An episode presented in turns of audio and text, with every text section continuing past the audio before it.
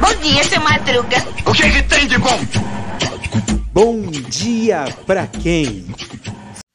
E aí, meu povo? E aí, minha pólvora? Sou eu, André Arruda, e esse é mais um Bom Dia Pra Quem? Terçou no teu sol é mais uma terça-feira de sustentabilidade em Bom Dia Pra Quem? E puxando aquele gancho da, do episódio de sexta-feira, porque eu estava comentando assim, nossa, que onda de calor, né? É, e detalhe, é, acho que é a sexta ou sétima onda de calor no ano no Brasil, gente. É impressionante o, o como as mudanças climáticas hoje já não são mais uma um, um, um temor, né? Já hoje já é algo real, algo que a gente nós estamos sentindo o efeito de tudo isso, né? Na, na pele, né? E a gente tá pertinho, né? Acho que final de semana agora é o Natal, né? Já estamos no dia 19, daqui a. Uh, Segunda-feira da semana que vem é 25 de dezembro, né? Natal, né? E, e assim, gente, é, eu já cheguei, já falei muito sobre a questão da sustentabilidade em todos os aspectos, né? É, os recursos naturais, a, a água, a nossa atuação em sociedade, a cidadania, gente. Eu acho que um ponto mais importante que a gente precisa entender é a questão da cidadania. Cidadania sustentável, né? Algo que é, pouca gente comenta e debate sobre isso. Por quê?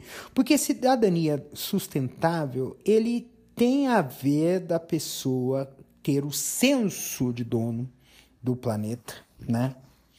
O senso de dono da, do, da cidade, é, da, do, do estado, do país, do mundo. Esse senso de dono ele não significa que é você explorar o, o ambiente onde você está inserido, e sim cuidar dele, né? Tomar para si uma responsabilidade ambiental muito importante. E isso faz com que essa questão de cidadania sustentável, ele já engloba todos os aspectos de ação em relação à sustentabilidade. Quais são esses aspectos? O aspecto da do manejo de recursos naturais, manejo eficiente de recursos materiais, né? O manejo correto do lixo, o manejo correto da energia, o manejo correto da água, né? É, o uso de é, o uso coletivo né, de recursos, né? então o transporte coletivo em detrimento do, do transporte individual, né? o, uh, o uso de lavanderias coletivas, né, no lugar de, de, de você, cada um ter a sua, o seu, seu, sua lavanderia, né, são exemplos, né, de como as coisas podem ser manejadas, né, o, o consumo consciente, né, de é, ver é, qual a pegada ecológica, né, dos, dos, dos produtos e serviços que você está utilizando, né? Uh, então, uh, produtos que tenham materiais que são poluentes, evitar, ou embalagens poluentes, evitar, né?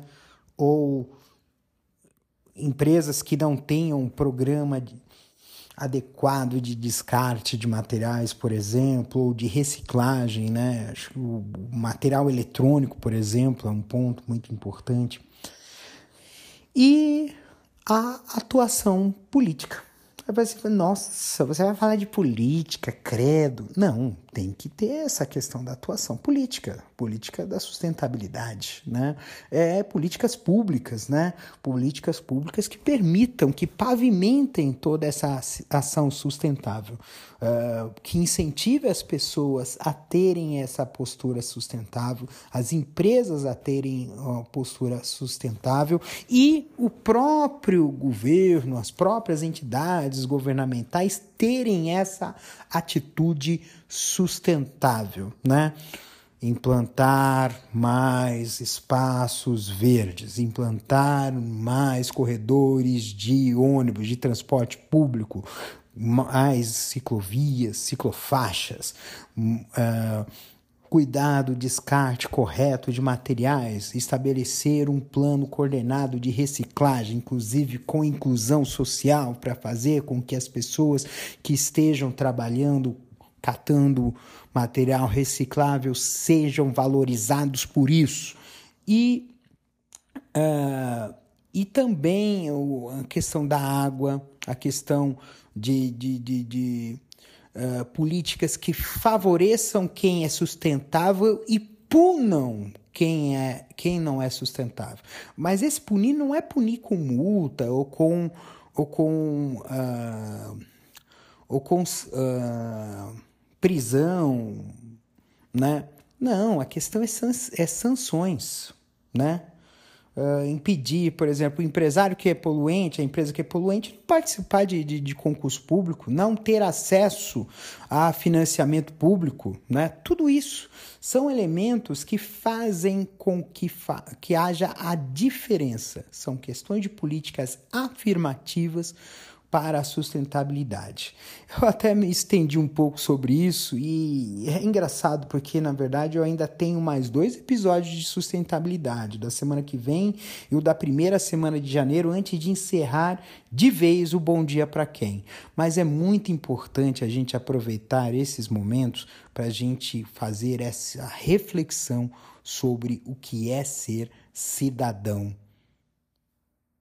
sustentável.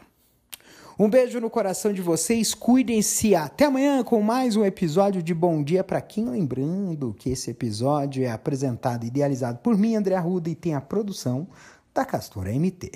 Um beijo.